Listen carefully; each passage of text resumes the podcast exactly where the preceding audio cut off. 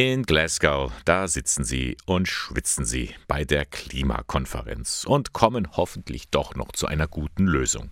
Aber wir brauchen nicht einfach nur auf die da oben schauen.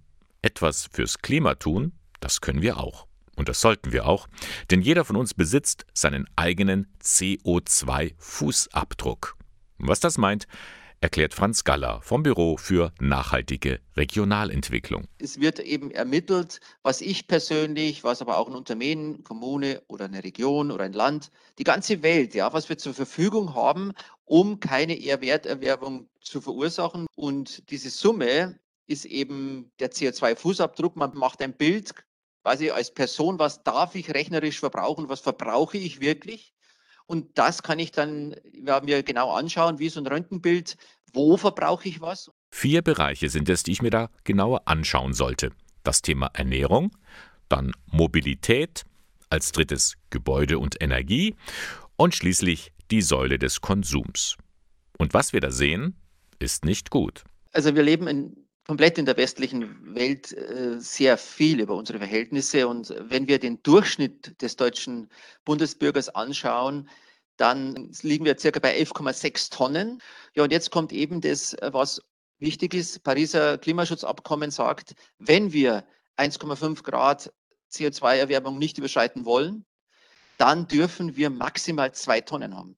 Mit anderen Worten, wir leben sehr stark über unsere Verhältnisse. Was tun? Franz Galler hat sich etwas einfallen lassen, um Menschen auf spielerische Weise zu motivieren.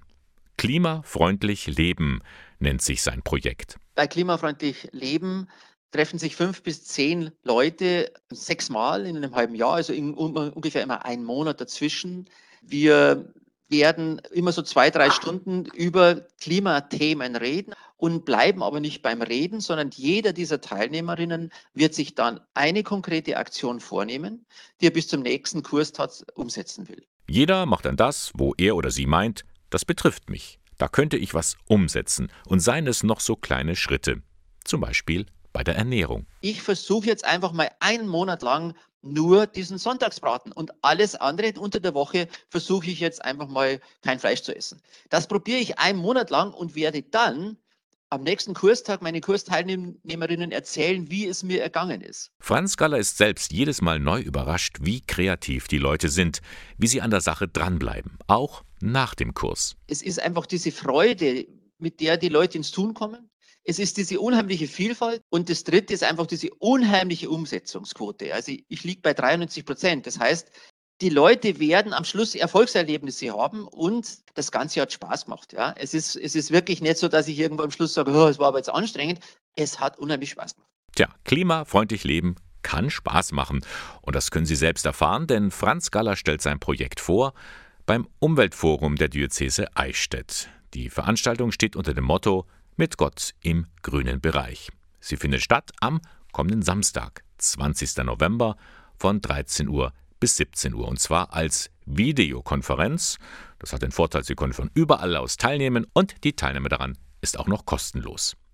Weitere Informationen finden Sie beim Referat Schöpfung und Klimaschutz in Eichstätt. Hier ist eine Nummer, unter der Sie sich anmelden können: 08421 50662. Die Vorwahl von Eichstätt und dann 50662. Und mehr über Franz Galler und sein Angebot können Sie in Ruhe nachlesen im Internet unter www.nachhaltige-region.de.